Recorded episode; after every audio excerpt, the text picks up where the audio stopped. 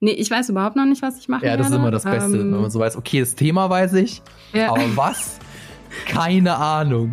Das sind so die Momente, da merkt man auch, dass Fabian leicht nervös wird. Nur so, Fabian, mach mal was hier zu. Inception. Ja, stimmt, Inception. Inception war Das furchtbar, ja, das war so, das was war mein, ich da? Trotzdem ist ein geiles Video geworden. Ja, ich meine, letzt irgendwas kommt am Ende doch bei raus. Die Welt geht doch nicht naja, unter. ja, du bist da manchmal auch ein bisschen dramatisch.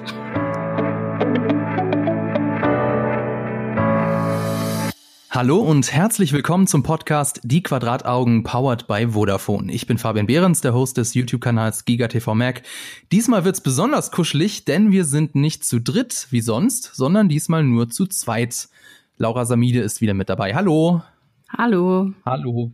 Es ist bei dir in Berlin auch so warm. Ja, ich glaube sogar noch ein bisschen wärmer. Wahrscheinlich Also bei mir in der Wohnung sind's laut äh, Thermostat 25 Grad. 25. Ja. Also bei uns sind es irgendwie so, ich glaube, 33 draußen. Und bei mir im Zimmer sind es immer grundsätzlich nochmal drei Grad wärmer, weil die Sonne richtig drauf knallt. Äh, das heißt, bei mir geht es so in Richtung 40 Grad gerade hier. Das ist sehr eklig. Okay, das heißt, wenn wir immer ab und zu so schmatzende Geräusche hören, das, Das ist bin- dann Das, Dann- äh, dann- das ist immer, wenn ich mich bewege oder wenn irgendjemand anderes sich in diesem Zimmer bewegt, slash wenn die Katzen sich bewegen, schmatzt das immer. Okay, dann beeilen wir uns, bevor dein Mikro schmilzt. Ja. Denn heiß sind auch unsere Themen. Diesmal reden wir nämlich über die zweite Staffel von The Umbrella Academy und über die neueste Transformers-Serie. Bevor wir zu unseren beiden Themen kommen, ein bisschen Werbung. Wenn ihr Film- und Serienfans seid, so wie wir, dann schaut doch mal auf der Webseite Featured vorbei. Dort gibt es nicht nur die neuesten Infos zu aktuellen Filmen oder Serienvorstellungen, sondern auch andere interessante Artikel, wie zum Beispiel den über das Ende der zweiten Staffel von The Umbrella Academy. Featured ist Vodafones Magazin für digitale Kultur. Schaut doch mal vorbei. Link dazu in den Show Notes. Du, Laura, sag mal, was war denn dein bescheuertestes Spielzeug als Kind? Ähm, ja, definiere bescheuert. Also aus meiner Erwachsenenperspektive wäre es definitiv so eine Puppe, wo man auf den Rücken drücken konnte und dann hat die angefangen zu leuchten. Also die hatte irgendwie so auf dem Kopf so eine Schleife aus Plastik, die hat dann geblinkt und dann hatte sie noch irgendwelche anderen Sachen, die dann auch geblinkt haben.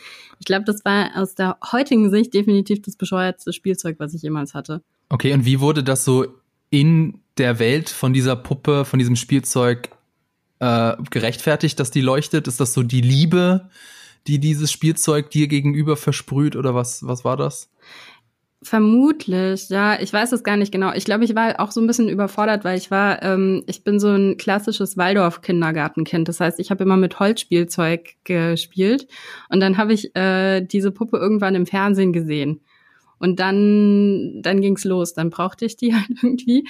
Und ähm, die hatte aber auch, glaube ich, irgendwie überhaupt gar keinen anderen Bezug zu irgendwas. Also es war nicht Teil irgendwie von einem Franchise zum Beispiel, sondern die, die gab es einfach. Keine Ahnung. Wahrscheinlich hieß die auch Plinky-Puppe oder sowas. Keine Ahnung.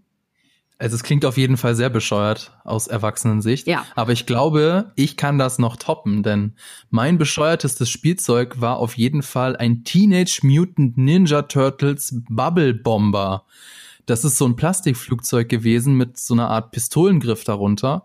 Und wenn man dann den Abzug drückt, dann kamen da so kleine Seifenblasen aus dem Flugzeug, die waren mit Rauchöl gefüllt. Und wenn dann die Seifenblase geplatzt ist, dann ist dann dieses, dieser Rauch freigelassen worden. Es hat höllisch gestunken. Ich glaube, ich habe das einmal benutzt und danach nie wieder. Das war auf jeden Fall ein ziemlich bescheuertes Spielzeug. Cool. Ja. Das ist immer für die Eltern, glaube ich, ist es der größte Spaß. Der, der allergrößte Spaß. Ich habe es aber draußen, äh, ver hab da draußen mitgespielt, das weiß ich. noch. Immerhin, immerhin. Ja. Aber es ist halt cool, weil ich meine, es waren halt die, die Ninja Turtles, das war schon cool und ein, ein Kampfflugzeug, das war dann so cool plus cool gleich doppelt cool. Mhm. Fast genauso cool wie die Transformers. Äh, da reden wir nämlich jetzt drüber, über konkret über Transformers War for Cybertron Trilogy. Die Netflix-Animationsserie, zumindest die erste Staffel, spielt auf der Transformers Heimatwelt Cybertron. Den dort tobenden Bürgerkrieg haben die guten Autobots gegen die bösen Decepticons so gut wie verloren. Nur ein altes Relikt könnte den Krieg noch zu ihren Gunsten wenden.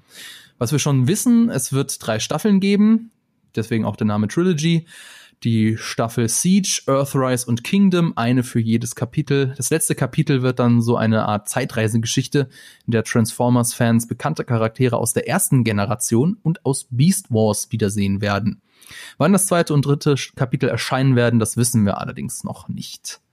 Und ähm, also als ich den Trailer gesehen habe zum ersten Mal, habe ich mir gedacht, das sieht echt ganz schick aus. Das ist so ein, so ein Cell-Shading-Look, wie etwa bei Transformers Superlink, nur viel detaillierter und was, glaube ich, für Transformers-Fans ja auch nicht, äh, nicht ganz unwichtig ist, die, die Modelle der Transformers orientieren sich an den der alten Zeichentrickserie aus den 80ern, wenn ich das richtig gesehen habe. Mhm. Ein kurzer Exkurs, bevor wir zu der ähm, Serie kommen, zum äh, Transformers. Äh, vom Spielzeug zum Mega-Franchise. Äh, wer sich äh, dafür interessiert, wie die Spielzeug-Transformers erstanden sind, dem kann ich nur die Netflix-Doku Spielzeug, das war unsere Kindheit empfehlen. Da gibt's eine Folge komplett über die Transformers. Und äh, das Witzige ist ja bei den, bei den Serien und bei den Filmen, das sind ja eigentlich alles nur Werbefilmchen für die Spielzeuge. Also es gab die Spielzeuge 1984, die sind, und dann kurz nach der Einführung dieser Spielzeugfiguren in den USA gab es dann die erste Zeichentrickserie, die ja dazu gemacht wurde, um die Spielzeuge zu bewerben. Und mittlerweile gibt es, ich weiß nicht, ich glaube, du kennst dich da besser aus. Also mit der neuen Netflix-Serie sind es mindestens neun Serien, die Kinofilme gar nicht mit eingerechnet. Du hast, glaube ich, ja, hast du auch im Vorgespräch jetzt, du hast so den ein oder andere, die ein oder andere Serie hast du auch tatsächlich geguckt als Kind, ne? Ja. Ja, ich bin noch so ein klassisches Generation 1 Kind. Ähm, ich hatte die auch zu Hause, die Spielzeuge tatsächlich dann. Ich habe die jetzt bewusst nicht als bescheuert bezeichnet, weil ich tatsächlich großer Fan war. Ähm, äh, ja, genau. Also ich habe ein paar davon gesehen. Ein paar, also ich habe auch immer mal wieder reingeschaut. Also wie gesagt, ich bin großer Fan wirklich gewesen von Generation 1. Generation 2 war dann noch irgendwie, hat noch so meine Teenagerjahre irgendwie so angeschnitten, habe ich auch noch ein bisschen reingeschaut. Ähm, aber dann war es, war dann erstmal auch wieder ähm, das äh, ganze Transformers-Universum für mich vorbei, bis dann eigentlich die Kinofilme rauskamen und ich das dann wieder für mich entdeckt hatte, weil ich lustigerweise beim ersten Kinofilm tatsächlich eine Kritik schreiben musste und äh, dann in diese Pressevorstellung geschickt wurde und saß da drin und war am Anfang so, ja, es ist bestimmt total der Scheiß. Und dann fand ich den richtig geil, den Film. Weil, der hat ja auch ein, ein äh, Franchise begründet, die, die Michael Bay Transformers, mit insgesamt, no, äh, nee, Quatsch, fünf Kinofilmen. Mhm. Und in der Liste der erfolgreichsten Filmserien äh, liegt die Tran Transformers-Filmserie auch auf Platz 13 mit 4,8 mhm. Milliarden Dollar, noch vor Fluch der Karibik und nur knapp hinter Jurassic Park. Mhm. Und zwei von den Transformers-Filmen haben jeweils auch über eine Milliarde Dollar eingespielt, also Transformers 3 und Transformers Ära des Untergangs waren das. Mhm. Also den ersten Teil habe ich auch auf jeden Fall geguckt, und, aber du bist ja wirklich, kann man sagen, Hardcore-Fan, weil du hast alle gesehen, hast du mir erzählt. Ja, genau. Also es sind ja fünf von Michael Bay und dann gab es ja noch mhm. Bumblebee. Genau. Genau, also es sind insgesamt sechs äh, Live-Action-Filme zu Transformers. Und ähm, genau, ja, also ich fand, wie gesagt, den ersten richtig gut. Beim zweiten war ich dann schon nicht mehr, nicht mehr so ganz so überzeugt. Ähm, und ich fand jetzt Bumblebee fand ich wieder richtig richtig gut. Aber ich habe tatsächlich ja genau, ich habe alle Filme gesehen. Ich habe ähm, jetzt aber auch erst äh, The Last Night nachgeholt, weil nach Age of Extinction äh, war es bei mir dann auch so ein bisschen so, okay, das ist alles nicht mehr das, was eigentlich so für mich irgendwie äh, diese Kindheitsserie äh, irgendwie ähm, so vermittelt hat. Das war dann irgendwie nicht mehr da. Ähm, dann ging es dann auf einmal nur noch darum, möglichst viele Szenen im Sonnenuntergang zu filmen. Ein Markenzeichen und, von Michael Bay. Ja, ja, da ist halt immer Sonnenuntergang. Das mhm. ist halt krass. Das ist halt immer so schön orange. Ähm, und ja, ich weiß auch nicht, ich kam dann auch irgendwie nicht mehr so wirklich ja, irgendwie auf den, den Charakter von Mark Wahlberg. Ich habe dann irgendwie Shia LaBeouf dann doch irgendwie sehr vermisst. Ähm, wobei der ja in zwei und drei auch schon irgendwie spürbar gar nicht mehr so viel Bock, glaube ich, hatte. Mhm. Beim ersten war es halt weiß ich nicht, das war, glaube ich, irgendwie da, da war irgendwie auch bei ihm noch so genug Bock da und man merkt irgendwie, dass die Schauspieler irgendwie äh, gerade von den Eltern und er einfach noch eine geile Chemie hatten. Und da ist irgendwie alles aufgegangen für mich irgendwie. Ähm, so auch zwischen die Gewichtung irgendwie zwischen den Transformers und den, der Vorgeschichte irgendwie und eben den menschlichen Charakteren. Was ja so auch in den, in den ähm, weiteren Filmen dann oft irgendwie in den Fokus gestellt wurde. Und dann hat man sich ja teilweise auch gefragt, okay, was hat das denn eigentlich jetzt mit den Transformers noch zu tun? Außer dass die halt ab und zu mal so ein paar Kampfszenen haben, ähm, sind die ja eigentlich gar nicht mehr von der Gewichtung her die Protagonisten. Mhm. Das habe ich auch so gelesen, dass Michael Bay wohl selbst absolut null Interesse am Transformers-Mythos und an der Lore hat. Mhm. Würdest du das, würdest du dem zustimmen? kann schon sein, dass das so ist ähm, und dass man das genau da rausspürt, was auch schade ist, weil ja die Lore wirklich sehr ähm, reichhaltig ist.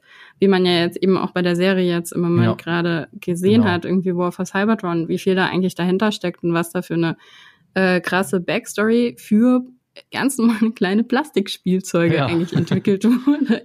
Das ist ja eigentlich die erste Form des Content-Marketings gewesen. Mhm, ja. Ich sag dir mal, was so mein, äh, also als ich den ersten Transformers-Film gesehen habe, das ist ja jetzt auch schon ein bisschen länger her, da war ich wahrscheinlich auch so von den von der visuellen äh, Seite her total weggepustet. Aber ich glaube, ich habe damals schon gemerkt, so das ist mir alles ein bisschen too much. Also das ist ja so typisch Michael Bay, der inszeniert ja fast jeden Shot so, als wäre es der wichtigste im gesamten Film.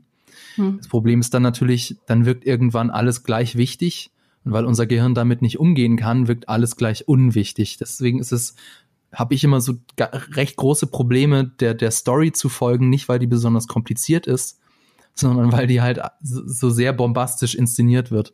Mhm. Und ich, mir ist tatsächlich irgendwann auch aufgefallen, dass ich dann, ja, so traurig das auch klingt, ich bin einfach zu alt dafür, also zu alt für diese Art von Inszenierung, weil es ist, es ständig bewegt sich alles und alles wird immer schnell geschnitten und permanent dreht sich die Kamera und mir wird dabei tatsächlich schlecht.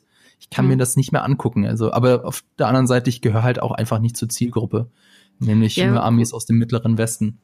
Naja, eigentlich ich ja auch nicht per Definition und trotzdem funktioniert das ja bei mir. Also mhm. es ist irgendwie, ich schaue mir die Filme ja trotzdem dann irgendwie auch alle an.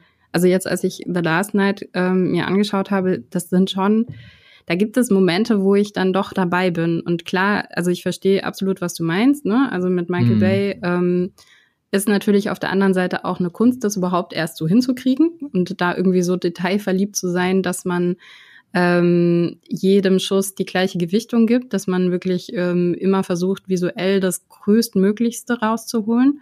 Ähm, aber ja, die Geschichte leidet halt manchmal einfach drunter, beziehungsweise was finde ich manchmal ein bisschen drunter leidet, ist tatsächlich die Führung von den Schauspielern.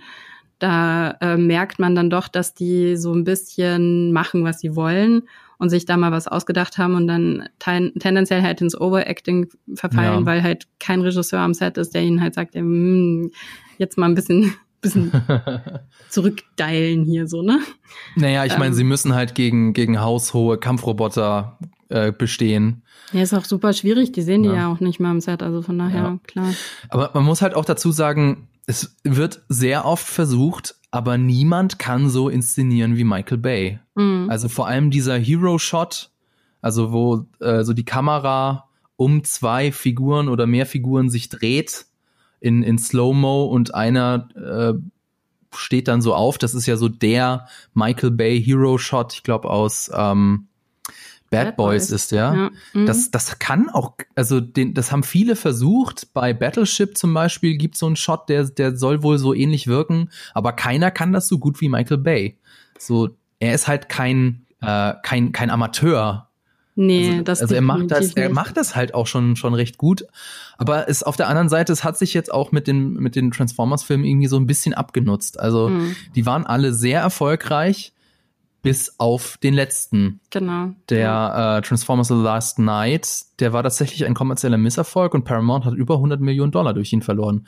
Was dann auch dem äh, der Zukunft der, der des Transformers Franchise ja so ja den Stecker gezogen hat. Da waren irgendwie 14 neue Filme geplant oder zumindest hat es Ideen gegeben für 14 neue Filme. Es wurde sogar extra ein Writers Room dafür gegründet aber der ist jetzt den, also die Leute, die da drin waren, die sind alle nicht mehr, beschäftigen sich alle nicht mehr mit Transformers, die sind alle äh, zu anderen Projekten übergegangen.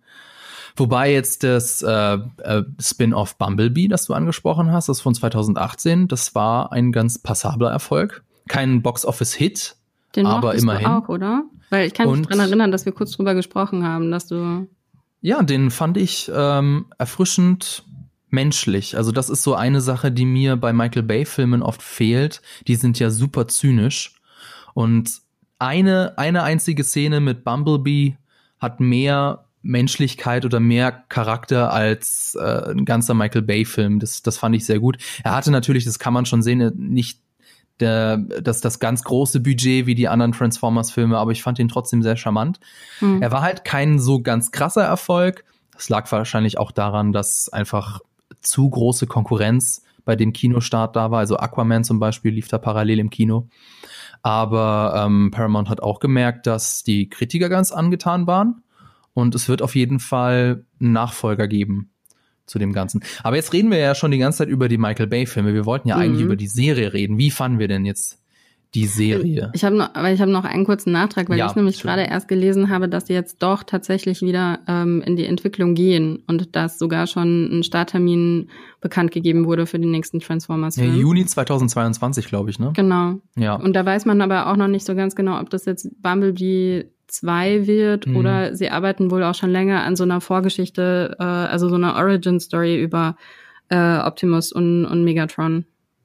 Das äh, würde mich tatsächlich auch interessieren, weil das ist etwas, das habe ich mir die ganze Zeit gedacht, als ich die Netflix-Serie gesehen habe. Mhm. Ähm, ich vermute mal, wir werden jetzt den ein oder anderen Spoiler nicht ganz vermeiden können.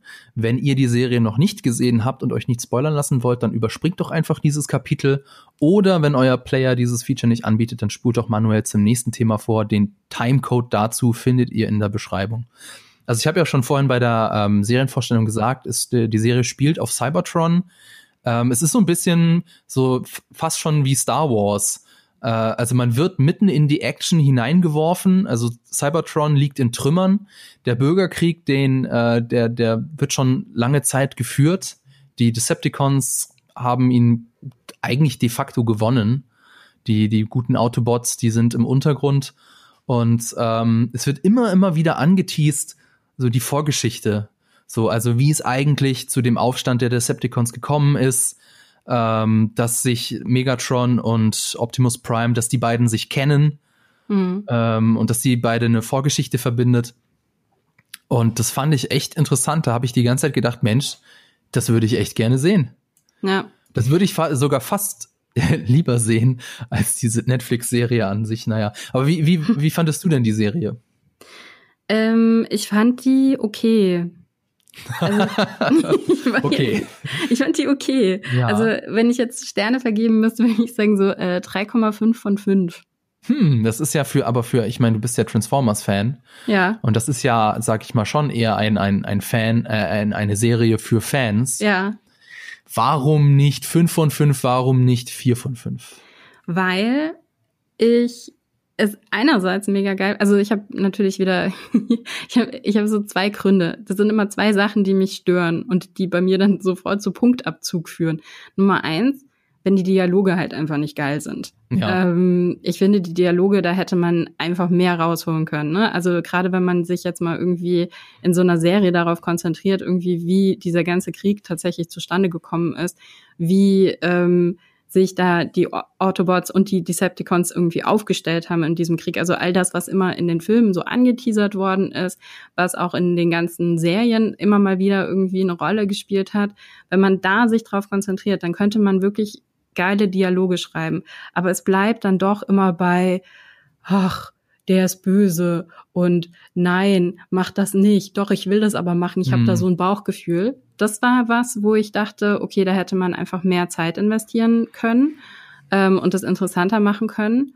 Und ähm, dann, wenn man Female Autobots mit reinbringt, ja. dann können die mehr als immer nur die äh, nervigen Zweifler sein. Weil das ist wirklich jeder einzelne, also von Elita One bis zu RC, sind die einzige Rolle, die sie haben in, in dieser Serie, ist halt immer nur zu sagen, hm, ich bin mir da nicht so sicher, ich glaube, du machst einen Fehler. das erste, das alles, was, was mir bei, bei Elita aufgefallen ist, sie ist ein, ein weiblicher Autobot und sie ist irgendwie die einzige, die nach den Gefühlen fragt. Also sie ja. fragt in irgendeiner Vol Anfangsfolge so, Mensch, Optimus, wie geht's dir denn? So, weil ja. natürlich ein männlicher Autobot das niemals machen würde. Also so, ja. so empfand ich das, das war ein bisschen schade. Ja, also es ist halt, irgendwie doch eine Kinderserie im, im schlechteren Sinne. Mhm. Also sie ist, äh, wie du schon sagst, die Dialoge, das sind halt so, so klischeemäßige Bösewicht-Monologe sind da drunter. Sehr viel Exposition-Dump und generell also sehr viele Klischees, also zum Beispiel so Exekutionen, die kurz vorher aufgehalten werden natürlich, äh, so Waffen, die auf Unbekannte gerichtet werden, obwohl das überhaupt nicht nötig ist, Deus Ex Machina Momente, und mhm. finde ich echt schade, weil ich meine, nur weil es eine Kinderserie ist, muss sie ja jetzt nicht schlecht sein. Es gibt ja sehr viele gute Kinderserien, auch zum Beispiel The Last Airbender oder sowas. Eben. Ja. Deshalb, also das hat mich wirklich auch sehr enttäuscht. Und vor allen Dingen gerade, wenn man dann halt so die Vorgeschichte halt eben hat, dass äh, gerade die die letzten Michael Bay Filme ja auch zu Recht in die Kritik geraten sind. Also nicht nur ähm, jetzt äh, ähm, die Darstellung von, von Frauen grundsätzlich in Michael Bay-Filmen, worüber man, glaube ich, einen eigenen Podcast machen könnte. Ja. Ähm, sondern da ging es ja auch immer wieder darum, irgendwie so lapidare ähm, Witze über Waterboarding, wo du so denkst, mh, hm, okay, ähm, oder überhaupt irgendwie im, im zweiten Teil die Twins, die dann halt irgendwie, das ist halt, das knirscht ganz schön, ja. Also da, wenn man dann irgendwie überlegt, okay, das ist so ja, das grenzt halt schon an, Rassis äh, an Rassismus, mhm. wenn, wenn du Charaktere halt einfach ähm, so benutzt.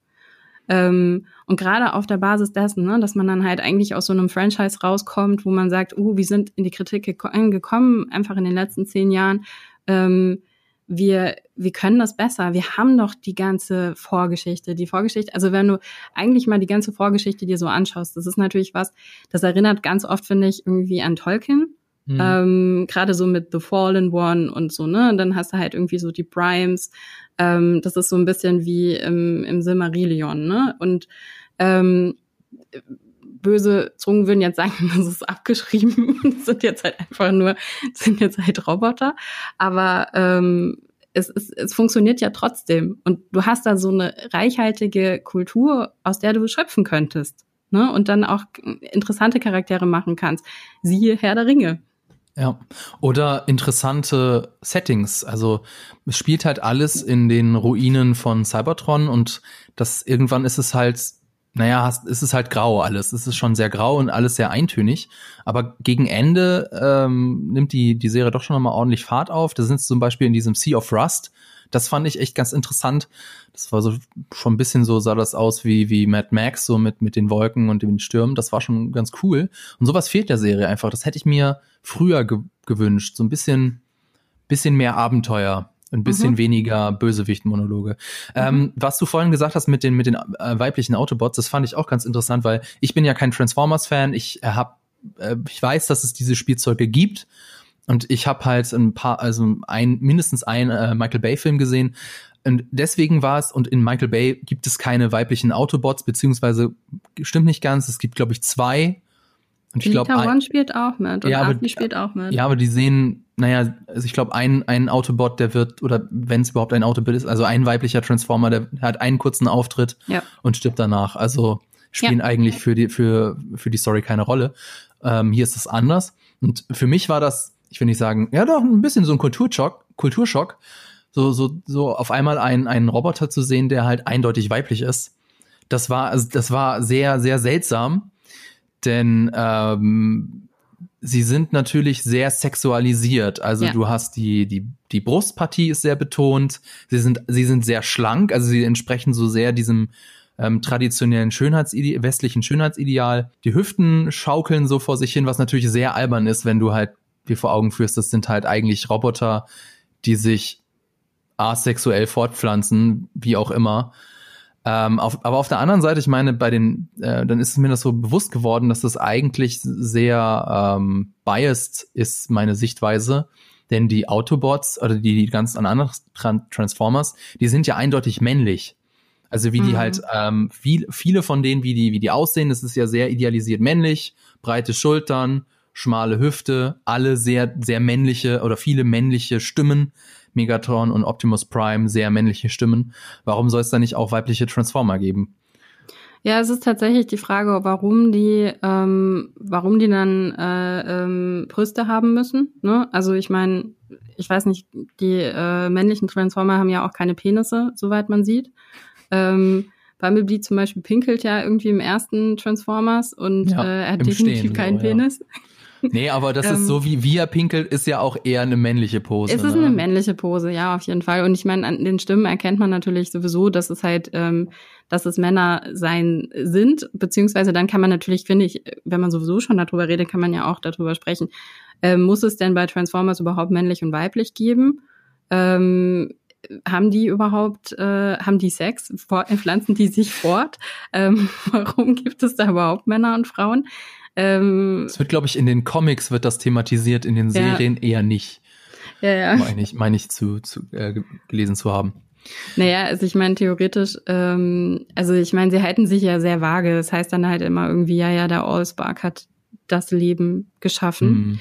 Ähm, also das ist definitiv eine Frage irgendwie, die man sich stellen muss. Warum sehen die so aus? Auf der anderen Seite, ich finde, es ist jetzt auch kein Wunder, dass, glaube ich, der erste, der erste Transformers, der auf ähm, einem Voting basiert hat, ähm, war dann im Endeffekt ein weiblicher Transformer.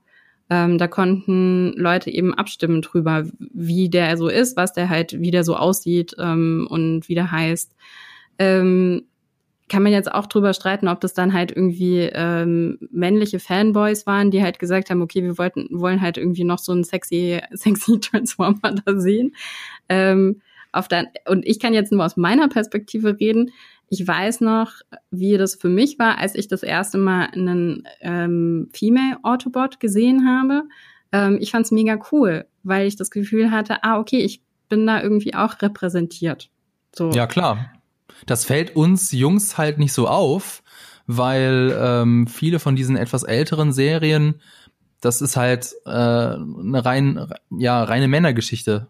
Hm. Und weil wir eben Männer sind, fällt uns das nicht auf. Wir, wir halten das für Standard. Wir sehen das als die Norm an. Aber es ist ja eigentlich eine totale Einschränkung. Insofern finde ich es schade, dass sie dann mit diesen weiblichen, also dass sie da so wenig damit machen. Also es ist halt ja. einfach äh, ein weiterer Autobot, der halt zufälligerweise eine weibliche Stimme hat und zufälligerweise äh, weibliche Formen hat. Das Gegenteil wäre ja auch eigentlich ganz interessant gewesen, also eine Gesellschaft jenseits von Geschlechtern. Mhm. Ne, in ja. dem alle so irgendwie so androgyn sind. Das wäre auch irgendwie interessant. Was macht das mit einer Gesellschaft? Äh, was macht das mit, mit, ja, mit, mit Geschlechter, äh, Ideen? Mhm. Naja, vielleicht in einem Comic oder so, in, in, in mhm. den ähm, Mainstream Transformers Serien ja wohl eher weniger. Genau. Was ähm, wünschst du dir denn jetzt für das zweite Kapitel? Boah, ich habe gar nicht so konkrete Wünsche. Also theoretisch ist ja jetzt da, ähm, das Ende würde ja fast schon erlauben, fast zu den Filmen zu springen. Ähm, also zum ersten Film, da ja. in die Zeit. Aber auf der anderen Seite ähm, will ich dann schon eigentlich auch noch wissen, wie es dann halt eben konkreter irgendwie auf äh, Cybertron weitergeht. Ähm, also ich gehe davon aus, dass es eigentlich, ähm, dass das auf jeden Fall noch eine Rolle spielt. Ganz, ja. ganz bestimmt. Sie, sie splitten ja die Helden auf. Also ich genau. vermute mal, da wird auch immer mal wieder zurückgeblickt auf, auf Cybertron. Äh, ich glaube, wir, das ist jetzt ein, ein Mini-Spoiler, aber das äh, zweite Kapitel, die zweite Staffel wird ja ähm, Earth, ja, Earthrise heißen. Mhm. Also da ist ja schon im Namen drin, dass es dann wahrscheinlich auf der, auf der Erde spielen wird. Was aber auch, glaube ich, für Transformers-Fans keine große Überraschung ist.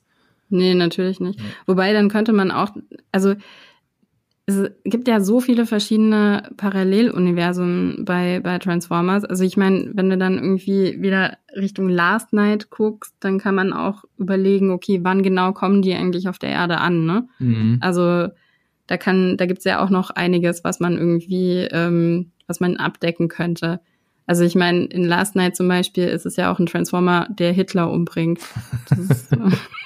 Und bei König Artus ist doch auch einer dabei, oder? Ja, ja, genau. Das ist ja, das ist ja quasi die ganze Backstory von, von dem fünften Transformer-Film, dass mhm. eigentlich ähm, die Tafelrunde ähm, Transformer-Beschützer äh, hatte.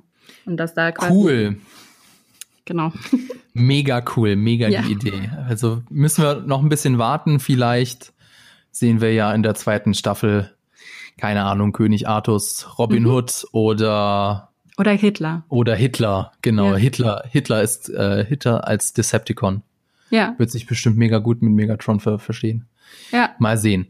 Ähm, apropos zweite Staffel, da gab es ja jetzt vor kurzem eine zweite Staffel von der Umbrella Academy.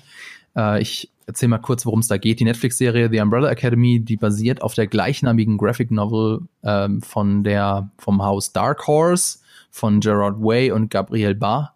Es geht darum um sechs beziehungsweise sieben besonders begabte Mitglieder der namensgebenden Akademie, die als Kinder zu Superhelden erzogen worden sind. Die erste Staffel gehörte zu den erfolgreichsten Serien auf Netflix und da kam jetzt Ende Juli die zweite Staffel raus. Da reden wir jetzt erstmal spoilerfrei drüber. Also Umbrella Academy ist ja eine Superheldenserie, von denen gibt es viele. Und trotzdem ist sie irgendwie besonders, trotzdem sticht sie irgendwie heraus. Was macht denn für dich, Laura, der, den Charme der Serie aus? Ähm, oh, ja. Gemeine Frage, ne? Das ist, nee, ich weiß, was ich antworten will, aber das ist ein Spoiler. Ah. Das ist okay. ein bisschen schwierig gerade. Dann pass mal auf, ich erzähle mal, was, ähm, ja. was für mich den Charme der Serie ausmacht und du kannst dir ja vielleicht was Spoilerfreies überlegen. Mhm. Und zwar, also zum einen ist es ja eine, gut, was, es ist eine Comic-Adaption, aber das sind ja viele, das heißt, es ist schon irgendwie alles ein bisschen abgedrehter. Und was mir so aufgefallen ist, ähm, es hat viele, ich würde sagen, fantastische Aspekte. Also viele der Marvel- oder DC-Superhelden, das ist ja eher alles ein bisschen wissenschaftlich, alles ein bisschen logisch. Also Spider-Man wurde von einer radioaktiv verseuchten Spinne gebissen. Superman ist ein Außerirdischer. Bei The Flash gab es einen Laborunfall. Und hier wird aber irgendwie nichts erklärt. Die haben alle einfach ihre, ihre Superfähigkeiten und die wirken auch alle etwas ungewöhnlicher. Klar, es gibt so, sag ich mal, eher die langweiligeren wie äh, die Superstärke, aber dann zum Beispiel auch so eine Superfähigkeit, dass Klaus mit den Toten reden kann. Das, das äh, finde ich, hebt die ganze Serie auch, auch dazu ab. Es gibt halt, es gibt einen sprechenden Schimpansen, das ist schon mal ziemlich cool. Und dann ist es auch äh, ein großer Pluspunkt, Übrigens auch ein, äh, was ich dann nämlich der, der Transformers-Serie auch etwas ankreide, die nimmt sich sehr ernst, die ist sehr pathetisch. Mhm. Während die Umbrella Academy, die nimmt sich selbst nicht sehr ernst. Sie hat auch ihre ernsten Momente, aber sie ist auch sehr, sehr witzig. Ist dir mittlerweile was eingefallen? ähm, ja, hm, ich bleib bei dem also okay, ich versuche spoilerfrei einfach ja. zu, zu formulieren. Ähm, was ich an der Serie mag, ist das konstante Versagen. Ja. Das ist tatsächlich das, was mich, was ich finde, was die Serie abhebt von anderen äh, Superhelden, mhm. ähm, also sowohl Filmen als auch Serien. Ähm, die können total viel, die setzen es aber richtig scheiße ein. Und das hat alles was mit ihrer Vorgeschichte zu tun. Genau, und das, ähm, wir haben da ja auch schon ein Video dazu gemacht, da hat dann einer äh, in den Kommentaren drunter geschrieben, er findet es ein bisschen nervig, dass die alle so, so Drama Queens sind. Aber mhm. das ist, äh, also ja, kann ich verstehen. Auf der anderen Seite ist das ja aber auch, äh, also von der Geschichte her motiviert. Ich meine, die sind alle von ihrer Mutter getrennt worden der Reginald Hargreaves, der diese Kinder gekauft hat und dann in eine Akademie zusammengeworfen hat, der hatte kein Interesse daran, äh, Kinder liebevoll großzuziehen, sondern die wurden alle von klein auf auf Superhelden getrimmt. Das sieht man ja auch in der Serie, in der ersten Staffel, wo sie da in der Akademie sind. Da, da sieht man ja in diesem einen ähm, Gang an der Wand so kleine Kinderzeichnungen.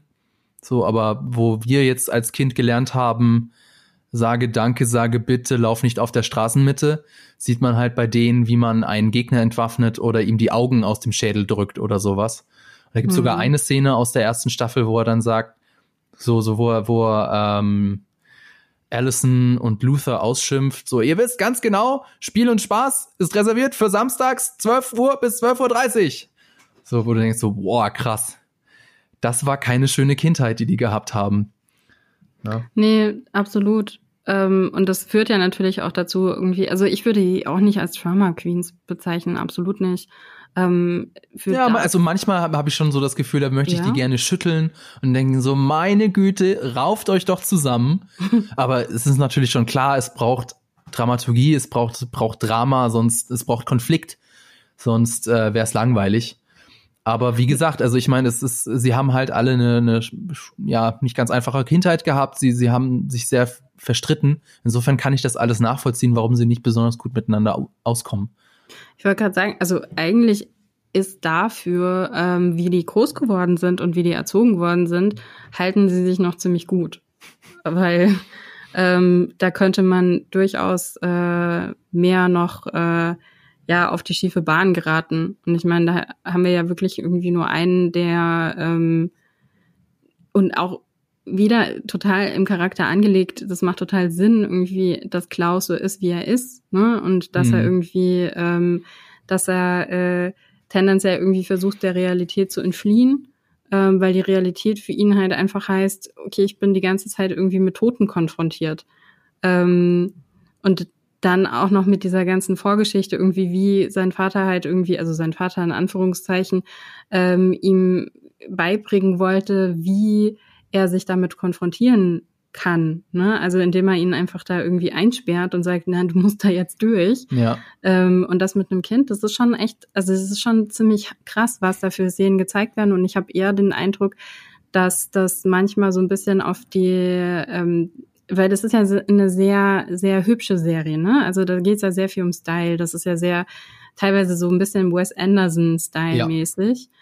Ähm, und dann wird der Style manchmal tatsächlich irgendwie über den Inhalt gestellt und dann fällt dir gar nicht auf, wie krass das eigentlich ist, was da gerade irgendwie beschrieben wird. Ja. Also gerade wenn man es jetzt vergleicht irgendwie mit solchen Serien wie, wie ähm, The Boys, was für mich immer ein bisschen nahe liegt bei den beiden, weil die sind, also nicht nur, weil die auch zur gleichen Zeit irgendwie äh, letztes Jahr rausgekommen sind, die Staffeln, die erste Staffel, sondern auch, weil es ja da auch irgendwie um so ein ganzes äh, Superhelden-Konglomerat geht ähm, sondern weil es halt einfach so die, die äh, düstereren Seiten zeigt und da, wo, wo Menschen halt brechen und ähm, gerade unter dem Druck irgendwie brechen, weil sie halt irgendwie besonderer sein müssen als andere Leute und mit der Verantwortung nicht umgehen können. Hm. Aber sie sind dann doch irgendwie wieder auf dem auf der gegenüberliegenden Seite des Spektrums. Also The Boys hat einen sehr natu naturalistischen, sehr realistischen Look. Während du, wie du schon gesagt hast, bei der Umbrella Academy ist das alles sehr stilisiert, sehr, sehr stylisch mhm. äh, und wirklich, wirklich richtig hübsch für eine Serie. Ja. Äh, auch die Special Effects, äh, die, die Visual Effects muss ich hier loben. Zum Beispiel wusstest du, wer Pogo den Affen animiert hat? Das ist Weather Digital. Ich ich hatte, ich hatte, ja, ich hatte, ich habe das nachgeschaut, weil ich mir das nämlich schon fast gedacht hatte. Ähm, ich finde, das sieht man. Ja. Lustigerweise, ja. Wora, also du, du siehst ihn und denkst an, an den Hobbit oder warum? Ähm, nee, war nicht. Also mich hat das, mich hat das an King Kong erinnert. Ah, weißt du? Also ja. Peter Jackson hatte ja auch King Kong gemacht. Und ich hatte, ich weiß nicht warum, aber ich hatte sofort irgendwie den, den Eindruck, okay, das ähm, könnte aus der gleichen Schmiede kommen. Aber vielleicht ist das auch nur meine äh, Voreingenommenheit, dass ich denke, alles was gut ist, kommt von Wedge. naja, kann ja durchaus sein, wenn die schon mal Erfahrungen mit einem Riesenaffen gehabt haben, dass sie da mhm. das ein oder andere Asset angepasst haben. Nee, will, will jetzt ihnen nichts unterstellen, aber das, das fand ich schon, äh, sieht wirklich toll aus. Und auch in der zweiten Staffel sind wieder einige Sachen dabei, die, die echt schick sind. Hier nochmal Werbung in eigener Sache. Wenn ihr äh, die erste Staffel nicht geguckt habt und ihr seid jetzt neuerig geworden, wir haben auch dazu nochmal ein eigenes Video dazu gemacht. Darum müsst ihr Umbrella Academy schauen, heißt das. Link dazu auch dann in den Show Notes. Und was ich auch ganz interessant finde an der Serie, sie thematisiert Zeitreisen. Also ähm, im Prinzip ist The Umbrella Academy ja eine Zeitreisenserie, denn Number Five war in der Zukunft, hat dort die Apokalypse gesehen und versucht sie nun in der Gegenwart zu verhindern. Das ist übrigens kein Spoiler, sondern die Prämisse der ersten Staffel. Deswegen darf ich das sagen. Uh, und es gibt viele ähnliche Serien, also Travelers, Doctor, Doctor Who, Matroschka oder natürlich Dark. Mhm. Und mir gefällt's, ich mag nämlich Zeitreisen nicht so gerne in Filmen und in Serien, aber hier gefällt's mir sehr gut weil es nicht deterministisch ist, sondern du kannst was, du kannst es verhindern, du kannst die, äh, du hast Einfluss auf dein Schicksal und deswegen ähm, eröffnet das so ein bisschen mehr Möglichkeiten äh, und sie spielen ja auch ein bisschen damit. Äh, wie geht's denn dir damit? Naja, was ich spannend finde, ist da, dadurch, dass es eigentlich, also es ist ja eigentlich, wie du schon sagst, eine Zeitreiseserie und normalerweise, wenn es um Zeitreisen geht, ähm, wird es halt nicht mehr so auf die leichte Schulter genommen wie vielleicht noch bei Zurück in die Zukunft, ähm, sondern es wird immer ganz, ganz klar definiert, welche Regeln man dann folgen muss, was natürlich viel auch mit uns als äh, Zuschauern zu tun hat, weil wir ja immer die Ersten sind, die anfangen rumzumeckern und zu sagen, ey, das ist jetzt aber unlogisch. ähm, ich glaube, das hat definitiv einen Einfluss gehabt auf die Filmemacher, dass sie sich halt damit auseinandergesetzt haben und dann gesagt haben, okay, das muss jetzt aber auch immer alles total viel Sinn machen. Und ich finde, bei Umbrella Academy gehen die da sehr leichtfüßig mit um. Die sagen, die definieren die Regeln nicht. Ne? Also theoretisch ist, ähm, ist das alles irgendwie gegeben. Ähm, man kann, okay, man kann halt durch die Zeit reisen und wir lernen irgendwie mit Five zusammen auch, was das eigentlich bedeutet. Ähm, und dann gibt's ja noch die Commission, mhm. zu der wir dann im Spoiler-Part dann ja. wahrscheinlich mehr sagen werden. Ähm, da wird das Ganze dann irgendwie kontrolliert, aber es wird nicht nochmal irgendwie für uns dann runtergebrochen, ähm, okay, wenn du Zeit reist, dann passiert das und dann musst du darauf achten und darauf achten. Das fand ich sehr, also das fand ich angenehm, ehrlich ja. gesagt, weil ich nämlich keinen Bock mehr darauf habe, mir immer 50.000 Stunden lang anzuhören, welchen Regeln wir jetzt in diesem Film oder in dieser Serie folgen. Genau, es wird einfach gemacht. Also genau. es wird jetzt nicht irgendwie groß sich den Kopf darüber zerbrochen, ob man, äh, ob man dadurch irgendwie eventuell irgendwelche Zeitreiseparadoxer auslöst und dann das Ende der Welt hervorruft, sondern es wird halt einfach gemacht mit den, naja, mit den Konsequenzen. Mit den Konsequenzen. ähm, es gibt in der zweiten Staffel ja tatsächlich so eine Art, so ein Regelset, was passiert, wenn man sein eigenes Selbst äh, trifft. Ja, das stimmt, Aber ja. das hat, das ist eher so Played for Laughs, also ja es wird sich eher dann drüber lustig gemacht, als dass es jetzt wirklich irgendwie äh, ein festes Regelwerk ist. Mhm. Ja. ja, aber apropos zweite Staffel, lass uns doch mal drüber reden, wie uns so die zweite Staffel gefallen hat. Spoilerwarnung, wenn ihr die zweite Staffel noch nicht gesehen habt und euch nicht spoilern lassen wollt, dann überspringt einfach dieses Kapitel oder spult manuell zum nächsten Thema vor. Den Timecode dazu findet ihr in der Beschreibung. Ähm, also erst einmal muss man ja eigentlich sagen, ist ja Staffel 2 im Prinzip die gleiche Geschichte, so vom, vom Korsett wie Staffel 1. Also es gibt mhm. wieder einen Zeitsprung, es gibt wieder, man sieht ganz am Anfang äh, die Apokalypse und dann versucht das Team halt mal wieder die ganze Staffel über die Apokalypse zu verhindern. Ja. Klingt jetzt erstmal blöd. Aber trotzdem hatte ich richtig Spaß an der zweiten Staffel. Weiß nicht, wie ging es dir denn da? Also ich muss ja jetzt was gestehen. Ich habe die erste Staffel nicht zu Ende geguckt. Was? Aha. Ich habe die letztes Jahr habe ich ähm, die ersten sieben Folgen geguckt. Und zwar, und ich bin in der Mitte von der siebten Folge ausgestiegen. Und ich wusste die ganze Zeit, mh, hm, ja, irgendwann gucke ich das noch zu Ende. Ähm, und dann habe ich aber jetzt vor der zweiten Staffel nochmal die komplette erste Staffel durchgeguckt und dann auch die letzten zwei Folgen mir auch angeschaut. Beziehungsweise, nee, sind drei, drei Folgen? Sind zehn, zehn Folgen. Zehn Folgen, genau. Dann fehlten mir, obwohl, nee, dann war ich Anfang der achten, nee, also mir fehlten zweieinhalb Folgen, dann war ich mitten in der achten Folge und dann bin ich ausgestiegen. Also quasi da, wo man in Serien dann so langsam in den dritten Akt kommt, mhm. wenn man die Serienstruktur sich über die Staffel anguckt. Da bin ich ausgestiegen. Und das hatte viel damit zu tun, weil ich habe jetzt nämlich beim Gucken nochmal drüber nachgedacht, woran lag das denn bitte? Normalerweise mache ich das nicht, dass ich einfach irgendwann aussteige. Ähm, das hatte viel für mich mit damit zu tun, dass mir dieses ganze Stil über Inhalt irgendwann so ein bisschen die Charaktere madig gemacht hat. Mhm. Ähm, und jetzt habe ich, genau, jetzt habe ich halt eben die Staffel zu Ende geguckt und fand das Ende tatsächlich auch jetzt nicht so bombastisch, dass ich das letztes Jahr hätte unbedingt sehen müssen. Ähm, und dann habe ich die zweite Staffel geguckt und habe gedacht, naja, schauen wir mal, wie weit ich diesmal komme. Ähm, und dann habe ich die durchgesuchtet, weil ich das richtig, fand die zweite Staffel richtig, richtig geil. Sie sind halt aber auch gemein und enden quasi jede Folge mit einem Cliffhanger. Mhm. Ne? Und dann das ist ja blöderweise Netflix, die dir die ganze Staffel von Latz ballern. Du kannst, wenn sie, wenn du willst, auch tatsächlich alles durchgucken. Also da musste ich mich schon ordentlich zurückhalten, um da nicht gleich die zweite Folge nachzugucken. Ja, aber man kann auch, das ist ja genau der Punkt, Cliffhanger sind ja eigentlich total irrelevant geworden mittlerweile, weil ich kann ja mittendrin in der Folge aussteigen.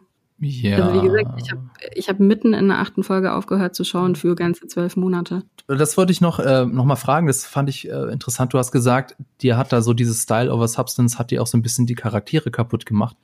Ähm, da würde ich einmal fragen, kannst du das einmal konkretisieren? Und wie ging es dir dann jetzt in der zweiten Staffel damit? Das hatte schon auch viel mit, mit Vanya zu tun Mhm. in der ersten Staffel. Ähm, weil ich wusste irgendwie, also man wusste einfach, worauf es hinausläuft. Also spätestens nachdem, dass der ja dann auch, ähm, äh, also ich weiß gar nicht, nee, ich glaube, zu dem Punkt kam ich überhaupt gar nicht, wo Five dann auch klar wird, ähm, was eigentlich passiert. Ähm, das war, ich weiß nicht, keine Ahnung, das war so ein, so ein vorgeschriebener Weg. Ähm, und irgendwie hat mich das dann nicht mehr, es hat mich einfach nicht mehr interessiert, es hat mich nicht mehr abgeholt. Ähm, und ähm, die anderen Charaktere haben mich auch nicht genug abgeholt, weil ich hatte dann zu keinem so richtig eine, eine emotionale Verbindung. Und das ist für mich dann immer irgendwie, es ist für mich halt einfach wichtig, da irgendwie durchzukommen. Und im zweiten, in der zweiten Staffel gab es so viele coole Storylines, so dass ich jetzt, also ich hatte eigentlich das Gefühl, die erste Staffel ist die komplette Exposition zur Serie. Mhm. Und die zieht sich ewig in die Länge. Und dann in der zweiten Staffel kann ich jetzt endlich, weil ich die Charaktere verstanden habe, ich habe sie jetzt endlich etabliert. Wir wissen jetzt, wie die Beziehungen zueinander sind. Und jetzt kann ich damit spielen. Jetzt kann ich so richtig Fun damit haben. Mhm. Und das haben sie gehabt. Und das war dann halt das, was ich halt eigentlich idealerweise schon irgendwann ab der Mitte der ersten Staffel gesehen hätte, gerne. Ganz interessant ist ja auch, dass sie sich sehr von den Comics abheben. Also äh, einige Sachen sind tatsächlich einfach dem Budget geschuldet. Also in den Comics ist es irgendwie so, dass sie teilweise halt gegen den Eiffelturm oder gegen Mount Rushmore oder so kämpfen. Und das wäre einfach nicht im Budget drin gewesen, obwohl das natürlich irgendwie cool gewesen wäre, das mal zu sehen. Und jetzt ähm, haben sie dann, also das sind die einen Abweichungen vom Comic, aber dann gibt's auch viele so narrative Abweichungen. Zum Beispiel Hazel und Chacha tauchen erst im zweiten Comicband auf, nicht im ersten. Und ähm, es gibt zum Beispiel auch keinen, also keinen Coup d'etat gegen die Kommission. Das ist auch, also die Hehlerin, The Handler, ist eine Neuerfindung der Serie. Äh, die, die Schweden sind eine Neuerfindung. Alison's Story ist in der zweiten Staffel eine komplette Neuerfindung. Sowohl ihre Ehe mit Ray als auch ihre Mhm. Beteiligung an der Bürgerrechtsbewegung. Und das sind alles coole Ideen. Ähm, Ja. Das Einzige, was jetzt, sage ich mal, in einem, im Comic-Vorlage tatsächlich mehr Sinn ergibt, ist, ist nämlich, dass Klaus ist schuld an der Apokalypse. Nicht, nicht mal wieder Vanya. Er, ähm, es wird nämlich eine Atombombe geklaut und Klaus äh, befreit, also äh, tötet Hazel und Chacha, befreit sich aus der Gefangenschaft von den beiden und ähm, muss dann die Atombombe entschärfen. Und er meint, er hat es geschafft, verlässt dann die Szenerie und dann geht aber die Atombombe doch hoch. Und das, ist, das ergibt dann natürlich dann viel mehr Sinn, dass dann äh, aufgrund dessen die ähm, amerikanische Regierung denkt, es ist ein Anschlag der Russen gewesen oder der Sowjetunion gewesen und daraufhin dann der dritte Weltkrieg startet, als Mhm. äh, diese übernatürliche bläuliche Expl Explosion von Vanya. Mhm. Was ja, sage ich mal, auch ein bisschen ja, wo auf der anderen Seite, ich meine, das war ja schon diesen mit dem Red Scare und so und der, der, der- Paranoia überall sind die Kommunisten. Vielleicht ist er auch dem geschuldet. Aber eher so, im Prinzip ist das aus den Comics, ist es ein bisschen logischer, warum dann der dritte Weltkrieg ausbricht. Aber ansonsten fand ich die, ähm, also die Veränderungen fand ich alle gut. Im Mhm. Unterschied zu den Comics. Ja, also ich finde Allisons Geschichte richtig, richtig cool. Ähm, das erinnert in den besten Momenten wirklich auch an Watchmen. Mhm. Ähm, und ähm, ist natürlich, als hätten sie es vorhergesehen, auch brandaktuell. Ja, wobei ich glaube, das ist einfach, das Thema ist immer aktuell in den Ist USA. Und das wird auch aktuell, ja. nächstes Jahr und übernächstes Jahr und über, über, übernächstes Jahr noch aktuell. Naja sein. gut, es ist im Moment gerade äh, zu Trump-Zeiten natürlich auch noch mal aktueller. Ne? Also Ja. man, also klar, es ist immer aktuell, weil halt einfach äh, zu viel noch aufgearbeitet werden muss ähm, und zu viel nicht aufgearbeitet wird bewusst. Ähm, aber es ist natürlich im Moment gerade, ähm, es gibt ja auch Gründe, warum warum MeToo stattgefunden hat, warum jetzt Black Lives Matter stattfindet. Das hat ja auch immer alles was damit zu tun, wer gerade da in der Regierung ist. Na klar. Aber ja, fand ich auch, also auch eine interessante Bereicherung des Ganzen und auch eigentlich ein absoluter No-Brainer. Ähm, ja. Wenn du eine schwarze Figur hast und es wird, man reist zurück in, in die 60er Jahre, dann musst du mhm. das thematisieren. Ja. Es ist eigentlich wäre es sehr seltsam gewesen, wenn sie es nicht thematisiert hätten. Und es hat ja. mich, also hat, fand ich auch wiederum interessant zu sehen, also wie, wie, wie kurz, also wie, wie wenig lang, mir fällt jetzt das andere Wort nicht ein, wie wenig lang das alles her ist. Also das mit der Rassentrennung. Äh, mhm. Äh, das ist noch nicht so lange her. Fand ich auch sehr interessant, da nochmal zu sehen. Ja, das stimmt. Ja, das wird einem da auch nochmal irgendwie vor Augen geführt. Und sie reißen ja dann auch noch andere Themen an. Ne? Sie reißen ja dann auch noch ähm, Homosexualität irgendwie an. Ja. Ähm, was finde ich, auch für den Charakter Vanya total Sinn macht. Ähm, also beziehungsweise Bisexualität ja dann in dem Fall. Ähm, das fand ich, war auch eine super spannende Geschichte. Ähm, natürlich dann auch noch mit dieser Erweiterung irgendwie um, um den Autis autistischen Sohn Harlan, ähm, was ja auch wiederum in sich irgendwie eine spannende Geschichte ist, vor allen Dingen nachdem äh, er ja wahrscheinlich dann eben auch nochmal dazu beitragen wird, dass die Timeline sich verändert hat. Mhm. Ähm, da kommen wir wahrscheinlich gleich zu. Ja, genau. Ähm, aber was, was ich spannend finde, ist, dass die tatsächlich äh, die Figur von, also was, äh, das wusste ich jetzt auch nicht, dass die Figur vom, äh, von dem Händler, der Händler. The Händler ähm, und die Hehlerin ist, glaube ich, die, die, die Hehlerin. Genau, dass die in den Comics gar nicht so groß ist. Das hat bestimmt was damit zu tun, dass Kate Walsh halt einfach großartig ist in der Rolle. Also ich finde, ich feiere sie extrem ab dafür. Die Kostüme auch. Ja. Das ist so absurd, mit was die da rumläuft. Ja, absolut. Super, ja. richtig, passt einfach super. Ja. Aber es ist halt, ähm, also das ist auch was, was die zweite Staffel, glaube ich, für mich nochmal sehr viel spannender gemacht hat wirklich ihr zu folgen. Und du, du, hast ja dann am Anfang auch so ein bisschen das Gefühl, irgendwie, also das ist ja in der ersten Staffel auch schon, ne? Aber in der zweiten Staffel erfährst du noch mehr von ihr. Sie ist ja dann auch erstmal irgendwo ähm, gescheitert, ne? Weil sie dann irgendwie erstmal wieder sich an die Spitze kämpfen muss mhm. und erstmal komplett degradiert wird. Und äh, es macht einfach Spaß, ihr zuzuschauen. Und man sympathisiert auch teilweise mit ihr, obwohl sie ja eigentlich die Antagonistin ist. Mhm. Ähm, und das ist ja das Beste, was passieren kann, wenn man tatsächlich irgendwie da so ein bisschen zwiegespalten ist und die Antagonisten auch ähm, siegen sehen möchte oder zumindest teilweise siegen sehen möchte. Ja.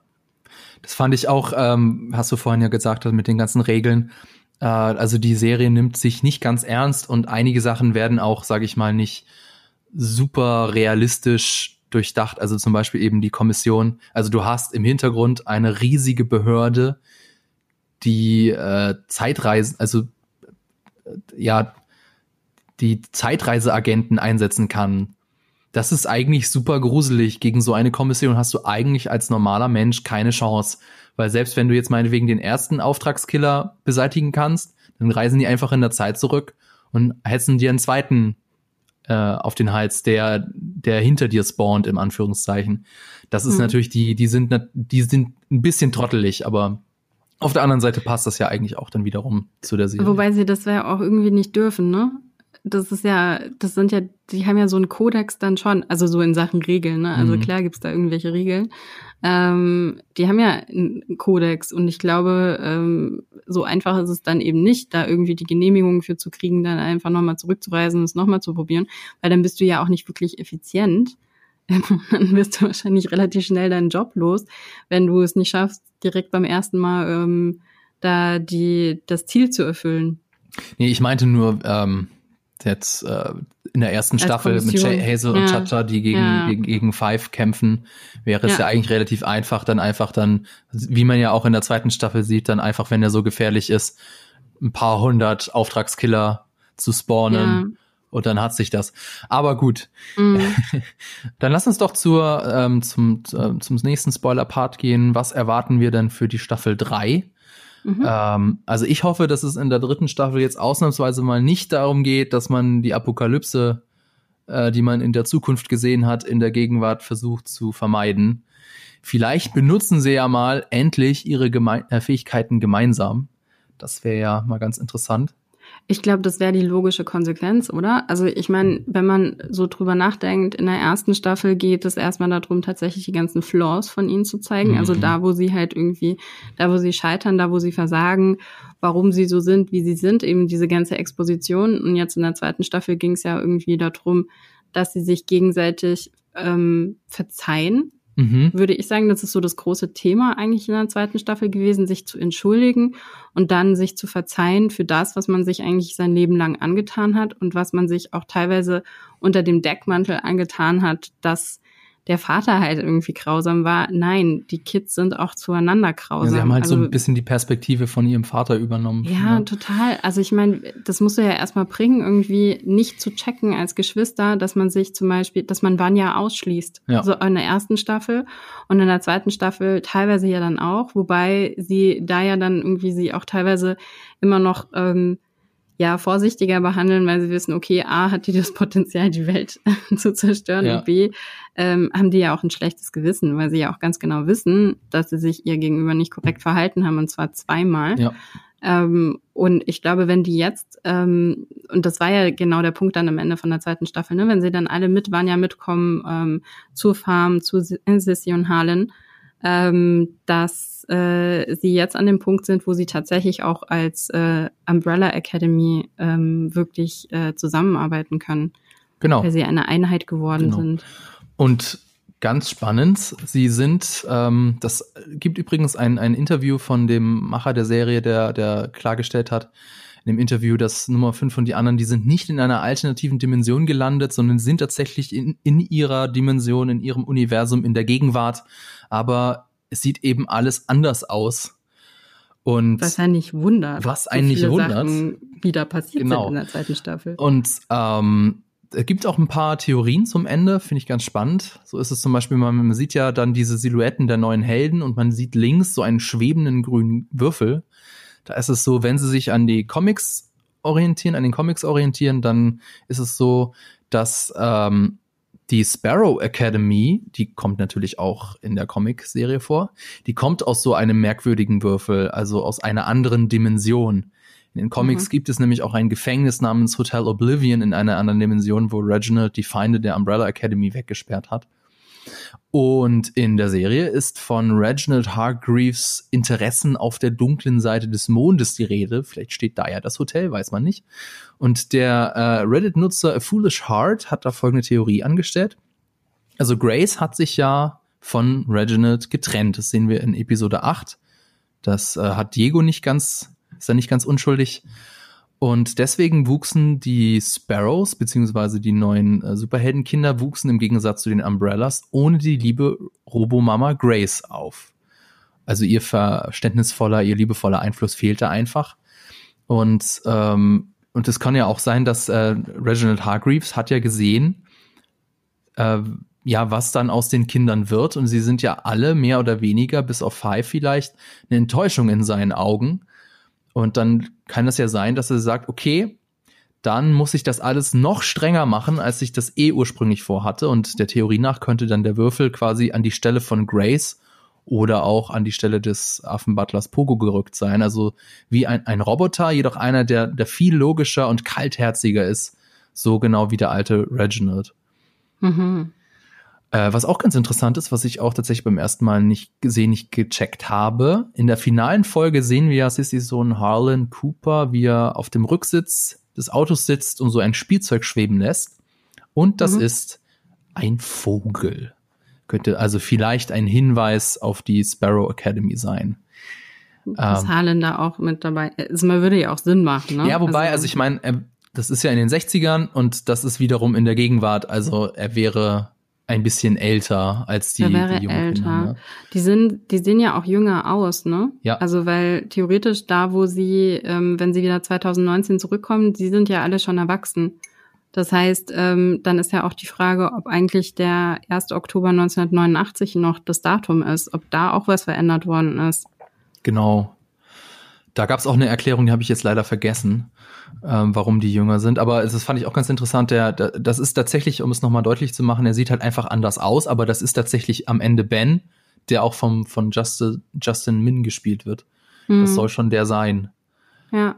Ah, und das ist. Ja, ja, das, also ich bin da so gespannt auf die dritte, auf die dritte Staffel, weil es hat sich ja auch so nach und nach jetzt in der zweiten Staffel herausgestellt, was Comicbuchleser ja alles schon wissen, dass Reginald Hargreaves ein Alien ist. Mhm. Und ah, ich, ich, ich, ich habe den so hassen gelernt. Also noch mehr als in der ersten Staffel habe ich den so hassen gelernt. Und es ist jetzt echt gespannt, also ich bin jetzt echt gespannt, ist das dann so quasi, müssen die, die Umbrella Academy, muss, muss die gegen die Sparrow Academy kämpfen oder mhm. eher im Gegenteil, kämpfen die gegen andere Superfieslinge und, und die müssen zusammenhalten. Ja. Das wird es alles in der dritten Staffel irgendwann geben. Mhm.